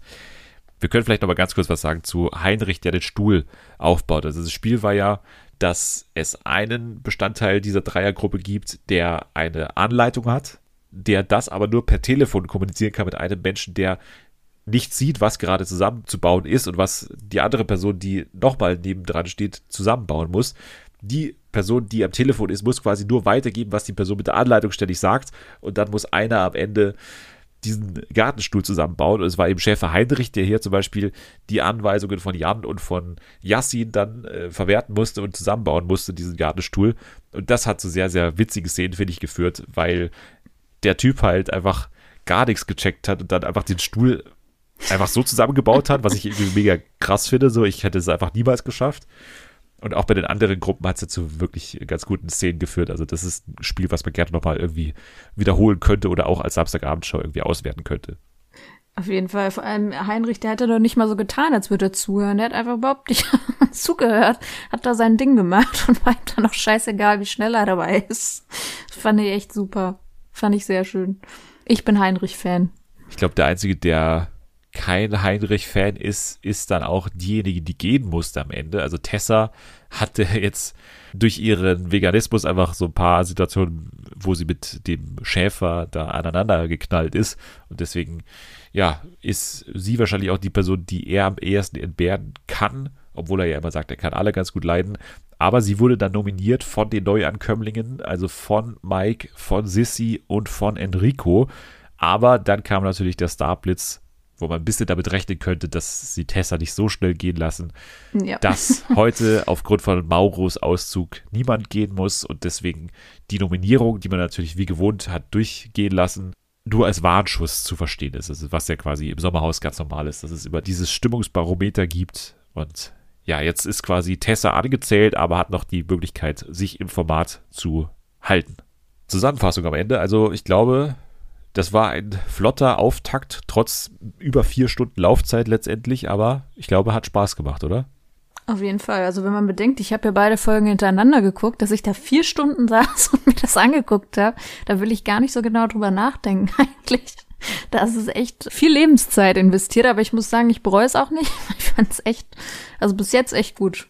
Ja, die Folgen sind vollgepackt, sie sind jetzt nicht irgendwie langatmig, die sind wirklich kurz erzählt und haben, wie gesagt, immer dieses schöne Gefühl von, von Meta-Trash, also quasi einem Kommentar auf das Trash-Fernsehen, auf Reality insgesamt und so. Das macht einfach Spaß. Also ich finde, das ist von vorne bis hinten eigentlich ein ziemlich cool konzipiertes und cool geschriebenes Format auch. Ich finde auch den Sprecher cool. Der ist jetzt nicht so sommerhausmäßig super zynisch, sondern Mhm. nur in so gewissen Szenen, aber ansonsten auch mit Mitgefühl teilweise und so. Das machen die alles ganz gut. Also wirkt auf jeden Fall stimmig, das Ganze. Immer noch. Kampf der Reality Stars. Wir bleiben natürlich dran am Format und werden das weiter verfolgen, weil das können wir uns natürlich nicht entgehen lassen, wie es hier weitergeht mit Schäfer Heinrich, mit Mike und Co. Also, seid gespannt. Wir haben noch ein paar News zu besprechen.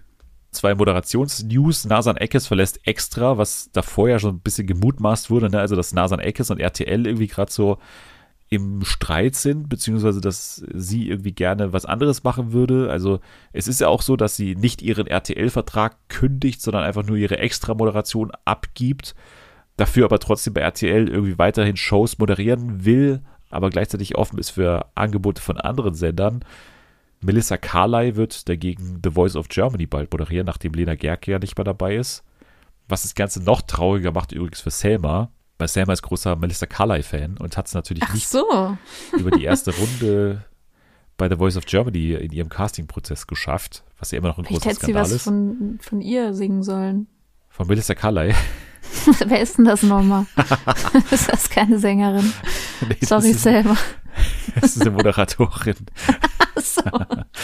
Die hat doch hier die Promi ich Big dachte, Brother ich Late sag jetzt Night mal auf, so. ich dachte auf gut Glück, sage ich das jetzt mal so, weil wenn sie bei, ach, ach so, die moderiert, die ist nicht in der Jury, sondern die moderiert, ja, okay. Okay. Sekundenschlaf bei, bei Jana gerade anscheinend. Aber äh, ja, tatsächlich, sie moderiert das. Ja, ne? Also sie Ja, ist die Nachfolgerin jetzt, von äh, Lena Gerke. Lena Gerke hatte das Backstage-mäßig, glaube ich, hat sie das ja immer so gemacht. So ein bisschen, es war die Aufteilung zwischen Tore Schillermann und zwischen Lena Gerke und jetzt wird sie eben hier ersetzt durch Melissa Carley, die ja schon The Voice Kids macht. Ne? Also das ist ja eben Ach schon so, die ist, jetzt weiß ich auch, wer es ist. Jetzt habe ich ein Ach Gesicht so. vor Augen. Jetzt weiß ich, okay, ne. sorry nochmal. Sorry für alle, für die letzten zwei Vielleicht Minuten. könnte sie ja mal ein Lied aufnehmen, vielleicht kann die ja singen. Wer weiß. Kann durchaus sein. Müssen Sie mal fragen. Heidi Klum macht das ja auch, also. Aber es ist ja so, dass nur Mark Forster von den Coaches übrig bleibt. Das heißt, es werden auch noch einige neue Coaches dazu erwartet.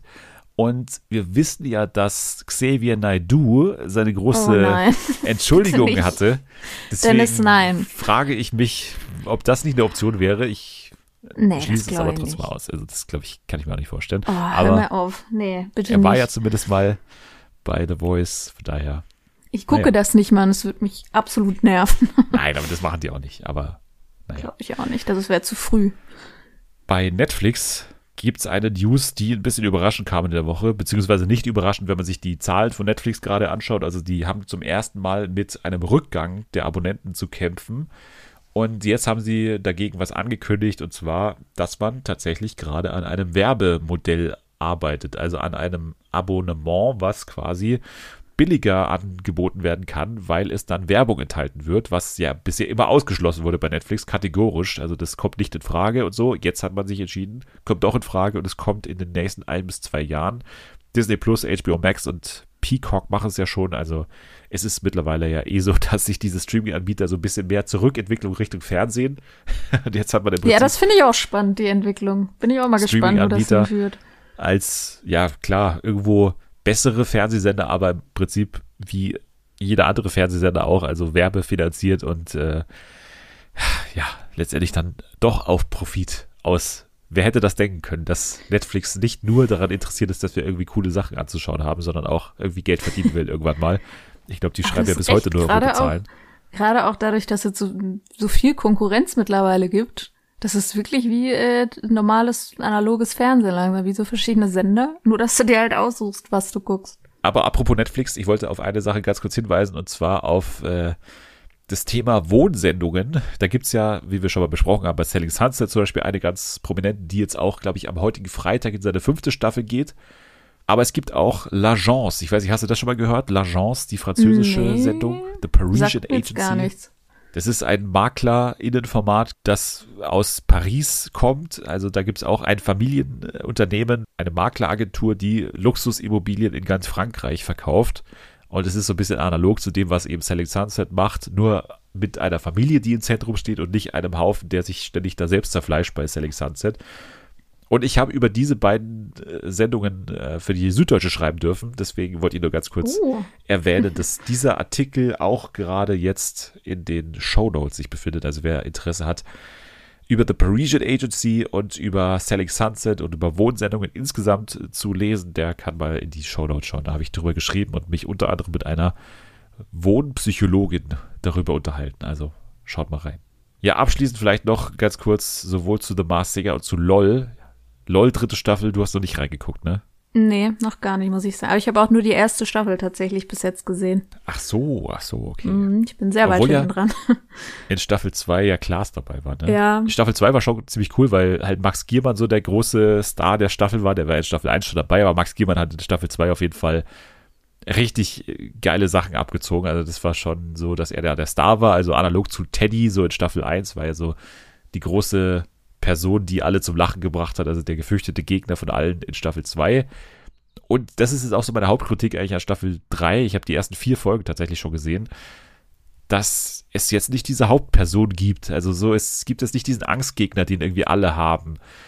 Und man hätte denken können, dass es Mirko Nonchev ist. Mirko Nonchev ist ja schon in der ersten Staffel dabei gewesen und ist ja auch äh, kurz nach den Dreharbeiten verstorben. Und man hätte gedacht, oder man hat es ja auch angekündigt, dass man die Staffel so ein bisschen im Zeichen von Mirko Nonchev aufzieht und auch ihm so ein bisschen dankt und so und ihn so ein bisschen auch hochleben lässt nochmal jetzt. Aber tatsächlich gibt es eigentlich keine Erwähnung des Todes jetzt in diesen ersten vier Folgen, was mich schon ein bisschen Nein? überrascht hat. Okay, das hätte ich auch nicht gedacht. Ja, man hat ihn so ein bisschen natürlich jetzt, als er dann irgendwann ausgeschieden ist, also er wird die Staffel nicht gewinnen, so viel sei jetzt mal gespoilert, aber als er dann irgendwie ausgeschieden ist, dann hat man nochmal sämtliche Leute irgendwie so sagen lassen, warum er jetzt so gefürchtet jetzt im Format war, aber man hatte nicht das Gefühl, dass die jetzt nochmal alle nach dem Tod irgendwie zusammengekommen sind und dann nochmal neue O-Töne aufgenommen haben, sondern es waren alles, glaube ich, O-Töne, die im Rahmen der Sendung dann entstanden sind und so. Und es wirkte irgendwie so ein bisschen komisch. Man hat es irgendwie ein bisschen ignoriert und das hätte ich irgendwie nicht gedacht. Also ich weiß auch nicht. Das, Finde ich auch irgendwie nicht so optimal. Also man muss ja nicht großartig jetzt irgendwie darüber reden, aber zumindest, ich hätte jetzt gedacht, dass zumindest in der ersten Folge oder so vielleicht einfach nur ein Bild mit Text ist. Das würde ja schon reichen, wo man vielleicht so ein bisschen was dazu schreibt. Weil irgendwie das so komplett irgendwie rauszulassen, finde ich auch merkwürdig. Ja, und ich habe extra drauf geachtet. Also ich habe jetzt nicht mir die ganzen Credits irgendwie angeschaut. Vielleicht stand da irgendwie nochmal eine Texttafel drin, aber es war wirklich nicht so, dass man jetzt Aufmerksamkeit speziell auf ihn gelenkt hat mit irgendeiner Art. Also das war schon ein bisschen komisch und habe ich nicht ganz verstanden. Aber er ist auf jeden Fall hier dabei, genauso wie Hazel Broger, Michael Hunziker, Abdel Karim, Olaf Schubert, Anke Engelke, Caroline Kebekus, Palina Roginski, Christoph Maria Herbst und Axel Stein. Das ist erstmal ein guter Cast, aber wie gesagt, für mich fehlt so ein bisschen der Teddy, für mich fehlt so ein bisschen der Max Giermann. Ich glaube, dass man am ehesten Christoph Maria Herbst so als denjenigen bezeichnen kann, jetzt in diesen ersten paar Folgen, der in diese Rolle schlüpft, aber er ist halt nicht ganz die Nummer oder er ist einfach von der Art her nicht ganz so einer, der so an die Grenze geht oder der so viele Sachen auch vorbereitet hat, wie jetzt die anderen beiden. Das fehlt so ein bisschen in der Staffel und es gibt gefühlt sehr viele Opfer. Also Michelle Hunziker ist von Anfang an das Opfer so von allen. Auch Anke Engelke ist ja auch eher immer eine, die eher reagiert, als da drin ist zu agieren. Und Palina ist jetzt auch nicht eine, die jetzt hier ein Stand-Up-Programm irgendwie ab, abzieht. nee, stimmt. Axel Stein macht auch jetzt recht wenig jetzt in diesen ersten Folgen. Also so, das ist ein bisschen eine andere Staffel, finde ich jetzt so von der, von der Grundkonstellation so. Also deswegen ja, verstehe. kann man sich da ein bisschen was anderes vorstellen. Vielleicht, es gibt einen geilen Twist in Folge 2, den ich jetzt mal noch nicht vorwegnehme, aber die lassen sich ein bisschen was Neueres einfallen, was bisher noch nicht so die ganz große Wirkung hat, aber ich glaube, es könnte doch ganz cool werden. Ja, so viel zu LOL Staffel 3. Wie gesagt, ich habe jetzt auch nur die ersten vier Folgen gesehen und ich werde auf jeden Fall weiter gucken, aber es ist ein bisschen anders, weil für mich so eine Hauptperson fehlt irgendwie in dieser Staffel bisher. Ja, und dann noch kurz zu The Mars Singer. Du bist so halb dabei, glaube ich, in der Staffel, oder?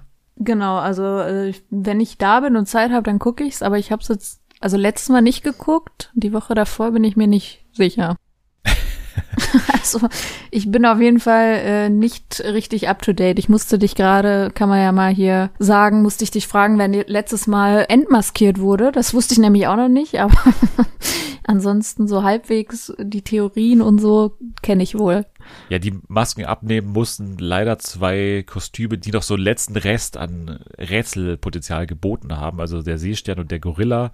Seestern war tatsächlich Jasna Fritzi Bauer, wie wir es auch in der Woche zuvor nochmal hier dank der anderen Diana aufgedröselt haben. Und auch der Gorilla war letztendlich Rurik Gislason. Waren wieder zwei coole Demaskierungen, beide hatten Spaß und deswegen alles gut. Jetzt haben wir das Finale am Samstag mit dem Dornteufel, der zu 100% Mark Keller ist. Judas von Die Passion. Die Disco-Kugel ist natürlich Janet Biedermann. Das Zebra ist Ella Endlich. Das dürfte alles klar sein. Nur der Ork ist die letzte Unbekannte oder zum Teil Unbekannte. Da bin ich gespannt. Und es ist auch mein Lieblingskostüm dieser Staffel, vielleicht sogar ever, weil es einfach geil ist, ein letztes Rätsel bis zum Finale tatsächlich zu haben. Es gibt einen guten Tipp mit Martina Hill, den haben wir hier auch schon, wie gesagt, einige Male jetzt angebracht, vor allem durch Leonardo, der immer wieder die Martina Hill-Fahne hochhält, aber dank der anderen Jana, die das Ganze auf Twitter veröffentlicht hat, könnt ihr ja nochmal schauen, Petit Croc auf Twitter, aber ich habe auch hier der Einfachheit halber das jetzt nochmal im Podcast drin, also die Indizien, die beim Org für Nora Tschirner sprechen, nochmal zusammengefasst, also es gibt einiges, was zur Stadt Prag passt. Und Nora Tschirner sang in einer Band namens Prag. Wir haben die Zahl Mhm. 4202 gehabt. Das ist irgendwie die Vorwahl der Stadt Prag zum Beispiel. Dann haben wir das Wort Rekord, was zum Beispiel für den Zuschauerrekord des Tatorts meinen könnte, bei dem sie mitgespielt hat. Dann haben wir noch eine gelbe Blume gesehen, was für die Grünen stehen könnte. Sie hat die Grünen beim Wahlkampf unterstützt. FC Venus, wir haben einen Ball gesehen. Kebab Connection hat sie mitgespielt. Sie hat ja auf Türkisch unter anderem gesungen in dieser Staffel. Bla bla bla und so weiter und so fort. Es gibt wahnsinnig viele Hinweise, zum Beispiel auch Sesam. Sie war bei der Sesamstraße, Schluck auf. In dem Film ein Tick anders wird das Tourette-Syndrom als Schluck auf im Gehirn bezeichnet. Also solche Sachen hat Jana hier herausgefunden. Großes Kompliment. Stark, auf jeden Fall. Das Radio könnte für ihre Mutter stehen, die als Hörfunkjournalistin gearbeitet hat. Und das Märchenbuch von Hans-Christian Andersen, was das Ratepanel in Richtung Brigitte Nielsen erstmal gelenkt hat. Nora Tschirner hat in der ProSieben Märchenstunde mitgespielt, was natürlich für Hans-Christian Andersen sprechen könnte. Nicht, weil er ein Andersen Märchen davor kam, sondern weil Hans im Glück dort verfilmt wurde. Also, Ich bin immer wieder äh, begeistert. Ja, ich auch. euch allen, dass ihr das so, aber du ja auch und Selma und so, ihr seid da schon extrem gut, was sowas angeht. Und ich immer, hm, von der Stimme könnte das. und das war's dann. na, man muss sagen, in dieser Staffel waren Selma und ich auch wirklich alles andere als gut, weil es zum Glück schwieriger war und deswegen finde ich auch es gar nicht so schlimm, dass wir schlechter waren, weil es letztendlich dann bedeutet hat, dass die Sendung für uns spannender war. Deswegen kann ich das auf jeden Fall verschmerzen, dass wir nicht ganz so viele Leute erkannt haben. Aber in der nächsten Staffel setzen wir uns natürlich wieder an unser Rate-Special und da werden wir wieder natürlich die eine oder andere Maske auch vorab demaskieren.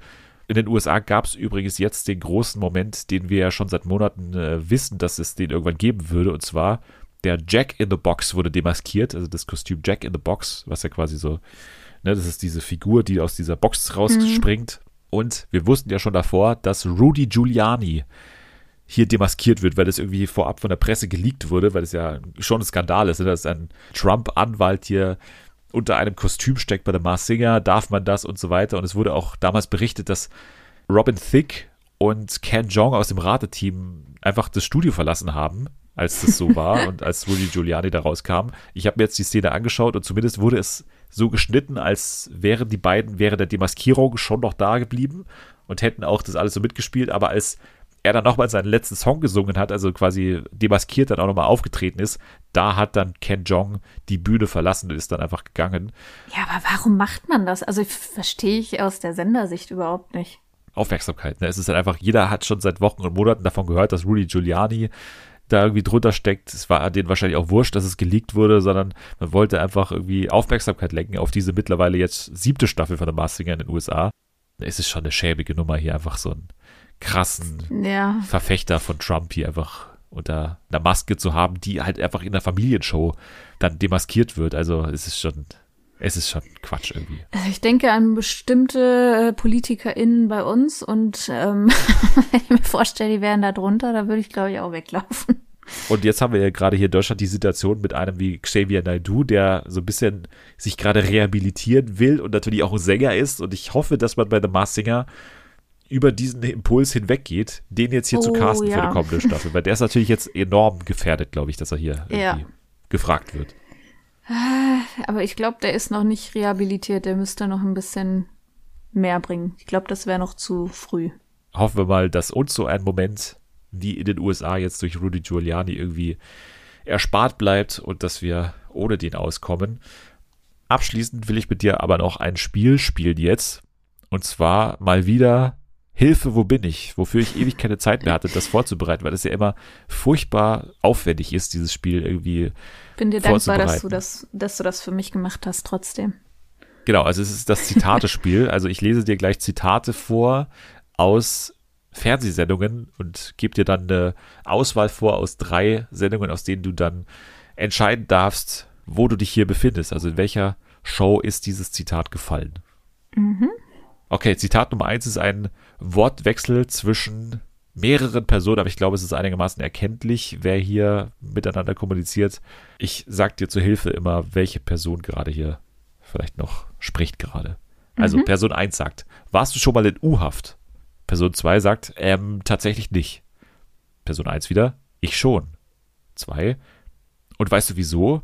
Weil ich mich immer im besoffenen Status rausgeredet habe.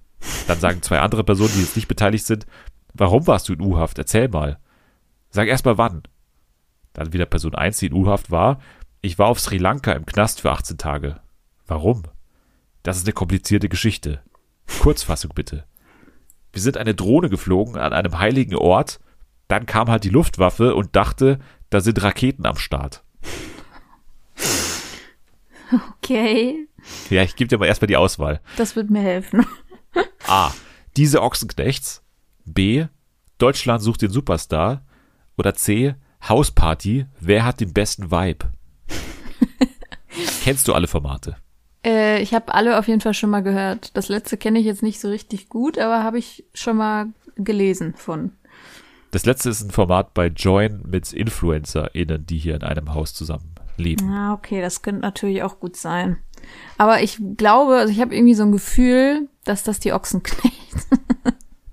ich kann mir das echt noch, also es wird mich nicht so überraschen, wenn irgendein Ochsenknecht aus Versehen im Knast war, weil er eine Drohne irgendwie an einem heiligen Ort. oh, ich logge A ein. Okay, du sagst weiß. diese Ochsenknechts und diese Genau. Ochsenknechts ist leider falsch. Ach, schade. Ich hätte gedacht, Tatsächlich. Wilson war's.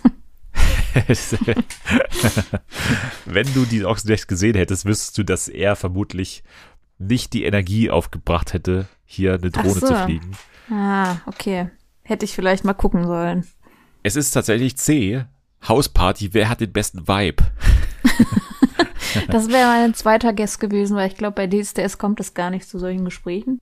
Ja, wohl doch, vielleicht da bei diesem, wo die immer Recall. am Strand dann singen. Ja, Da ist doch genau. jetzt kürzlich auch erst einer wieder rausgeflogen, mal wieder wie in jeder Staffel gefühlt, weil aufgefallen ist, oh, der hat eine volle Polizeiakte, der saß schon mal im Knast oder so. Aber ganz ehrlich, wir wissen alle, wer der Erste war und das wird auch nicht vergessen. Das Unser stimmt. Menuhin. Das stimmt natürlich. Also kein Punkt für dich. Nächstes Schade. Zitat. Schön, dass Sie noch den prüfenden Blick auf meine Haare werfen. So, sagen wir dann noch was diese Woche? Nee. Person 2 sagt, heute sind aber drei Föhns explodiert oder so, oder? Person 1, heute habe ich, glaube ich, vier verschiedene Styling-Produkte in meinem Haar. Das war anders heute nicht zu bewerkstelligen. Person 2 wieder, oh, dürfen wir da die Firmen nennen? Person 1, wenn Sie in meiner Nähe eine Zigarette anzünden, fliege ich in die Luft. Okay. Die Auswahl ist A. Let's Dance. B. Genial daneben. Oder C. The Masked Singer. Ich glaube, genial daneben. Ähm, es wurde gesiezt. Und ich weiß ja, dass die sich immer äh, siezen. Hugo, Egon, Balder und ähm, Heller von Sinn. das ist jetzt mein Tipp. Ich finde das sehr, sehr gut geschlussfolgert. Sehr, sehr gut geschlussfolgert. Also ein Riesenkompliment, aber es ist leider komplett falsch. Das ist Denn- trotzdem gut geschlussfolgert. Auf jeden Fall. Ergibt total Sinn. Aber du hast vergessen, wer sich noch sieht. Und zwar Joachim Lambi sieht erstmal jeden. Und vor allem Jo, gibt's über diese, ja. dieses Geplänkel mit Daniel Hartwig. Und es sind tatsächlich Daniel Hartwig und Joachim Lambi, die sich bei Let's Dance austauschen über die. Haare von Daniel Hartwig. Schade. Schade, aber wie gesagt, ein guter Tipp finde ich. Auch gemeint, dass ich hier genau daneben reingenommen habe, weil ich habe es genau aus diesem Grund. Also wer sieht's nicht? Natürlich Frau von Sinnen und Herr Balder. Du hast noch eine Chance bei Zitat Nummer drei. Hey, hast du die Milch noch? Ja. Zeig sie mir doch mal. Kann ich das Milchpulver sehen? Äh, ich hab's meiner Tochter gegeben. Wenn sie deine Tochter wäre, hättest du es noch in deiner Tasche, oder? Ich hab sie meiner Tochter gegeben. Und wo ist deine Tochter? Ich kann sie nicht sehen. Die ist in einer Unterkunft, gleich hier. Gleich da hinten ist sie. Ja, dann bring mich doch hin. Ich will, dass du mir die Milch zeigst. Wo ist die Tochter mit der Milch? Da hinten irgendwo. Okay. Egal, wo das war, das finde ich schön. Ja, das ist ein ich auch. Dialog. Die Auswahl ist A. Bella Italia, Camping auf Deutsch. B. Mhm. Achtung Abzocke, Urlaubsbetrügern auf der Spur. Oder C. Julia Leischig sucht, bitte melde dich. Also ich bin jetzt überrascht, wenn es Julia Leischig ist, bin ich ehrlich. ähm, ich sage jetzt einfach mal das, weil ich absolut keine Ahnung habe. Aber ich hoffe, dass es Julia Leischig ist. Du sagst Bella Italia und ich muss dich gleich doppelt enttäuschen, denn es ist Oh. sowohl nicht richtig als auch Julia Leischig ist auch falsch, sozusagen. Oh. Es ist nämlich Achtung Abzocke, Urlaubsbetrügern auf der Spur. Peter Giesel ist hier in Südafrika und konfrontiert gerade eine Frau, der er Milchpulver gekauft hat, weil sie gesagt hat, sie braucht es für ihre Tochter. Ach so. Also es ist so ja. eine Masche, so eine Abzocke. Ja, okay, macht Sinn in dem Kontext. Das war das Spiel leider keine richtig äh, erraten, aber ich hoffe, du hattest trotzdem Spaß. Ja, auf jeden Fall. Also für deine Mühe bedanke ich mich schon mal. Das sind echt schöne Zitate. Danke, ich habe mir tatsächlich mehr oder weniger die ganze Folge da in Südafrika angeschaut mit Peter Giesel, weil ich auf ein Zitat gewartet habe, irgendwann, bis irgendwas fällt und dann habe ich das hier gefunden, aber ja, hat Spaß Bereut gemacht. hast du wahrscheinlich nichts, oder? Nö, das war, war schön, war schön. So, wo kann man dir denn jetzt folgen, wenn man sagt, ich würde Jana gerne sagen, dass sie alles gegeben hat bei dem Spiel gerade, aber leider ist nichts wurde trotzdem. Dann kann man mir gerne schreiben bei Twitter. Da heiße ich Marsiane. Und ähm, dann kann man mir da beglückwünschen zu meinen Nullpunkten. Macht das mal. Außerdem fünf Sterne, auch wenn man uns beglückwünschen will für diese Folge bei Apple Podcasts oder bei Spotify, die werden auch ganz, ganz lieb. Ansonsten natürlich auch sei nochmal hingewiesen auf den Blog, der zu Better Call Saul natürlich jetzt Woche für Woche immer so dienstags, mittwochs veröffentlicht wird. Jetzt sage ich aber danke fürs Dabeisein. Danke dir. Immer wieder gerne. Nächste Woche dann mehr zum Kampf der Reality Stars. Natürlich, wir bleiben dran. Außerdem werden wir versprochen mal wieder eine Serie besprechen. Ich habe mega Bock drauf. Ich schaue gerade auch richtig viel. Ihr könnt jetzt aber schon mal abschalten. Wir kaufen uns jetzt erstmal eine Pulle Milch.